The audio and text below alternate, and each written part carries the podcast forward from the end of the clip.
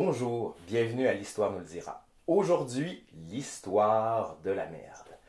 Bon, en français, le mot merde est assez ambivalent dans son sens. Ça peut être très positif, comme par exemple le mot de Cambronne.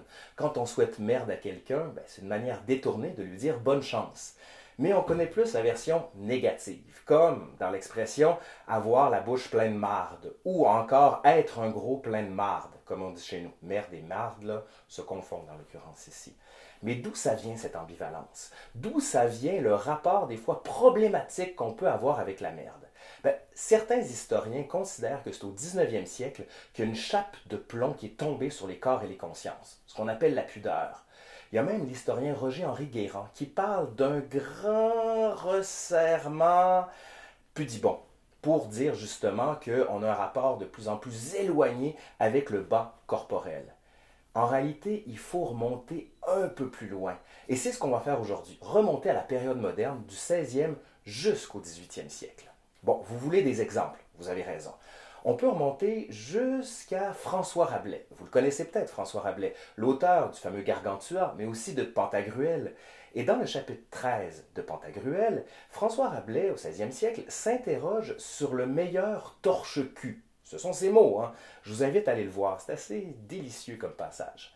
Mais une autre qui peut nous illustrer la chose, et là on est à la fin du XVIIe siècle, c'est Élisabeth Charlotte de Bavière, princesse de Palatine, qui elle est, disons, comment pourrait-on dire, est plus loquace sur la question. Bon allez, on va lire ensemble. Vous êtes bien heureuse d'aller chier quand vous voulez. Chiez donc de tout votre sou. Nous n'en sommes pas de même ici, où je suis obligé de garder mon étron pour le soir. Il n'y a point de frottoir aux maisons du côté de la forêt. Délicieux, n'est-ce pas? Mais attendez, c'est pas fini parce que c'est une correspondance. Et la personne à qui s'adressait la lettre a répondu. En l'occurrence, Sophie de Hanovre, qui, au XVIIe siècle, écrit C'est un plaisant raisonnement de merde que celui que vous faites sur le sujet de chier. Et il paraît bien que vous ne connaissez guère les plaisirs, puisque vous ignorez celui qu'il y a à chier. Les plus belles femmes sont celles qui chient le mieux. Celles qui ne chient pas deviennent sèches et maigres et par conséquent laide. Les beautins ne s'entretiennent que par de fréquents lavements qui font chier. C'est donc à la merde que nous avons l'obligation de la beauté. Demeurez donc d'accord que chier est la plus belle, la plus utile et la plus agréable chose du monde. Pas mal, hein Attendez, c'est pas fini là, vous me dites, oui, mais tout ça, c'est des mots. Hein. Nous, on veut le voir, comme on dit chez nous, le voir. Ok, donc on va aller directement avec des sources encore plus précises de l'époque. Les toiles de maître, par exemple. Prenons celle d'Isaac van Ostade. Elle est datée de 1643 et porte le doux nom de Foire au village avec une église. Bon, côté originalité pour le nom de l'œuvre, on va pouvoir repasser. Hein. Mais on y voit distinctement dans le coin inférieur un bonhomme accroupi à l'écart de la foule, et il se soulage le bas-ventre devant un chien les peintres néerlandais plaçaient régulièrement des animaux ou des humains en train d'uriner ou déféquer dans leurs tableaux, possiblement dans un souci de réalisme, mais aussi pour rappeler aux spectateurs qu'au final, on est tous pareils et qu'on doit soumettre à la nature de temps en temps. Bon, vulgaire, diront certains, mais sachez que Isaac van Astade n'est pas le seul à l'époque. Il y a tout un arsenal de peintres, notamment néerlandais, qui représentent des chieurs, des pisseurs à n'en plus finir, comme on l'a dit tout à l'heure, pour un rapport au monde, pour être capable de dire, ben, vous allez tous finir par mourir et on est tous un peu pareils. Le public qu'on vise ici en produisant l'étoile, parce qu'on peut se poser la question, est et citadins. Et dans certains cas, il y a même des nobles. On apprécie l'illustration humoristique des comportements ruraux, mais on fait aussi le lien entre les ruraux et des animaux. Ben oui, les, les gens des campagnes, ce sont des animaux. Et pour preuve, ils défectent n'importe où. C'est une manière facile de se distinguer en riant de ceux qui nous sont inférieurs. Il y a un rapport de distinction sociale qui s'établit ici. Mais tout ça commence à changer au 16e siècle. Il y a un rapport problématique avec le bas corporel parce qu'il y a une pudeur qui se met en place. Pourquoi? Pourquoi à cette époque précisément? Ben, Parce que justement, il y a les grandes religions qui sont remises en question. Martin Luther, qui en 1519 veut briser la chrétienté, et plus encore avec le Concile de Trente, qui est la réponse justement à Martin Luther. Et là, on est basé sur la tradition, le conservatisme, et on veut éloigner le bas corporel. On veut éloigner tout ce qui nous rend comme des animaux. Donc, il n'est plus question de montrer la chose, comme on le disait tout à l'heure, il y a une chape de plomb qui tombe, mais c'est peut-être pas au 19e siècle. C'est bien avant. Et l'Église va même s'attaquer aux représentations des organes génitaux. On va engager des peintres pour cacher tous les organes génitaux que les peintres de la Renaissance, et parmi les plus grands, hein, comme Michel-Ange, De Vinci, euh, Donatello, qui en l'occurrence ici est un sculpteur, mais on va vouloir cacher tous ces organes génitaux qui sont un peu problématiques dans certaines églises. On supporte de moins en moins la vue des chieurs, la vue des pisseurs, et bien que Peter Bruegel, mais encore Van Ostade vont avoir des suiveurs, ben, on veut peu à peu les retirer. Ça ne devient plus un motif qu'on représente dans la peinture occidentale, mais plus précisément européenne. Mais le cas du tableau de Van Ostade est assez singulier. Regardez-le bien. La peinture a été acquise par le futur roi George IV en 1810. Et la petite blague scatophile qui se trouvait dans le tableau faisait rire beaucoup de monde. Donc il est entré dans la collection royale. Et en revanche, le fameux chieur dont on a parlé du coin droit a été caché au début du 20e siècle. Ben oui, hein, parce qu'au début du règne d'Édouard VII, euh, le tableau a été déplacé à Buckingham Palace.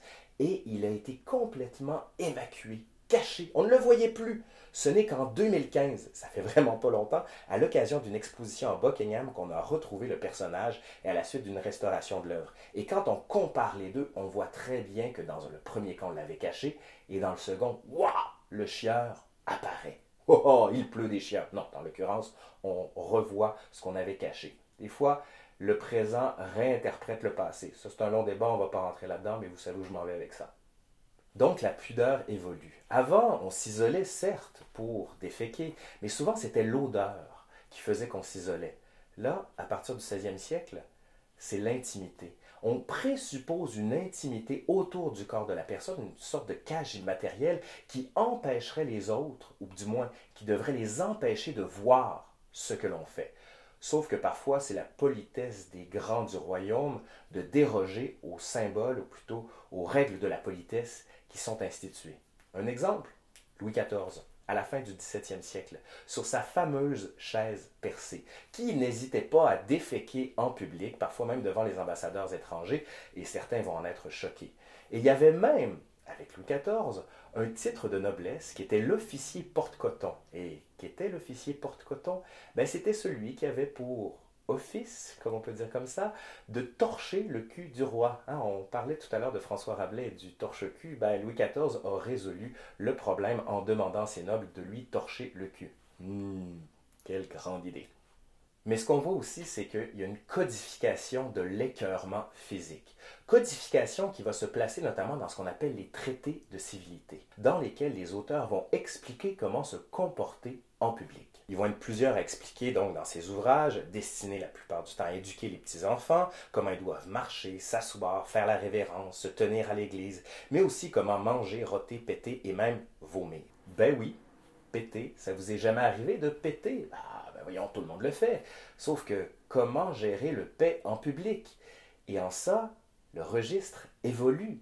Erasme, au début du XVIe siècle, écrit à propos des paix Certains recommandent aux jeunes gens de retenir un vent en serrant les fesses. Eh bien, il est mal d'attraper une maladie en voulant être poli. Si l'on peut sortir, il faut le faire à l'écart. Sinon, il faut suivre le vieux précepte cacher le bruit par une toux. Bon, je suis sûr que certains d'entre vous ont déjà fait la technique dite de cacher le paix par la toux. Appelons-la maintenant la technique Erasme. Sauf que ça va évoluer. Au début du XVIIIe siècle, un autre auteur d'un traité de civilité, Jean-Baptiste de La Salle, lui, est plus circonspect en la matière. Et il écrit Il est très incivil de laisser sortir un vent de son corps, soit par haut, soit par bas. Quand même ce serait sans faire aucun bruit lorsqu'on est en compagnie. Il est honteux et indécent de le faire d'une manière qu'on puisse être entendu des autres. Ben oui, hein, de plus en plus on éloigne tout ce qui est des fonctions corporelles. Mais on se dit pourquoi hein? Euh, oui, certes, il y a de la pudeur, mais à quoi ça se rattache? Quel est le tréfonds des angoisses des gens de l'époque par rapport à la merde et au paix en général? Ben, La mort. L'odeur de la merde rappelle l'odeur de la mort. Donc on veut éloigner la mort le plus possible. Et comment fait-on pour vivre avec la mort au quotidien? Rire. On rit de la merde, on rit de la mort. C'est une manière de s'en détacher, de dire non, non, non, non, ça n'existe pas. Vous voulez un exemple?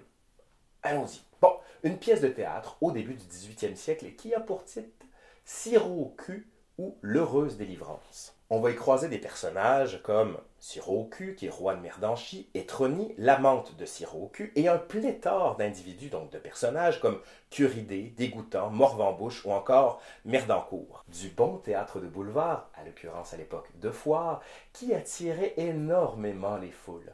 Mais il y en a un autre qu'on aime particulièrement qui lui aussi est assez piquant dans sa manière de raconter la merde, ou plutôt d'insulter avec la merde. Et c'est Jonathan Swift, l'auteur du fameux Voyage de Gulliver, des Voyages de Gulliver, qui, au début du 18e siècle, écrit à propos de l'expression va chier, donc la version classique du 18e, donc il écrit vous me faites chier. Quel compliment. Que peut-on souhaiter de meilleur à nos plus chers amis que de décharger leurs intestins, ces membranes si sensibles d'un fardeau qui peut avoir de terribles conséquences et qui nous cause une frayeur perpétuelle que nous n'en sommes pas quittes. Ouais, désolé pour l'accent, j'avais comme envie de rire un peu de nos collègues anglophones qui essaient de parler français. Bon, bref, revenons à nos moutons, ou en l'occurrence à notre merde. Un autre moment où on va voir la merde ressurgir dans l'actualité, c'est à l'époque de la Révolution française. Plusieurs caricatures vont utiliser la merde comme symbole d'attaque politique. Grand moment de dérèglement et de licence cathologique, on se sert de la merde pour humilier ses ennemis, les tourner en ridicule. Disons que certains artistes apprennent sur le tas, alors que d'autres déchargent leur haine contre les puissants. Bon, oui, j'ai encore fait une blague, euh, pas drôle, mais j'étais comme obligé de la faire. Hein. C'est comme celle de couler un bronze, je sais pas encore où je vais la plugger, comme on dit chez nous. Ah ben, j'ai le faire, donc c'est fait. Passons à une autre chose. Donc, ce qu'on voit, c'est que la merde, a une fonction. La merde sert. La merde a une utilité, mais plus encore, la merde sert à distinguer. Parce que de plus en plus, on va catégoriser la merde comme étant le fait des classes populaires, du pauvre. On associe merde et crasse. Crasse et pauvreté.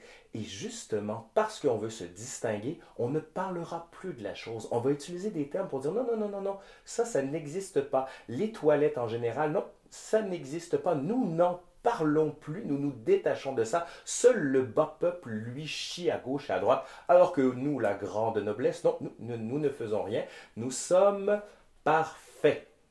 Donc, à regarder tout ça, on a l'impression véritablement que c'est à l'époque moderne, donc du 16e jusqu'au 18e siècle, que ça s'est placé.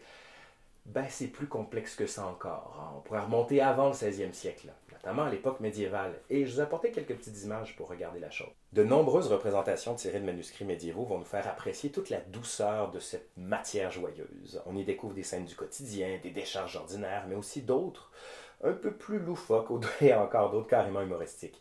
La merde fait vivre et fait rire. Mais c'est assez choquant quand on regarde pour nous qui sommes des observateurs formés à l'hygiène du 21e siècle. Aujourd'hui, notre rapport à la merde a sensiblement encore évolué. Mais on peut dire qu'on est encore dans l'ambivalence. Hein.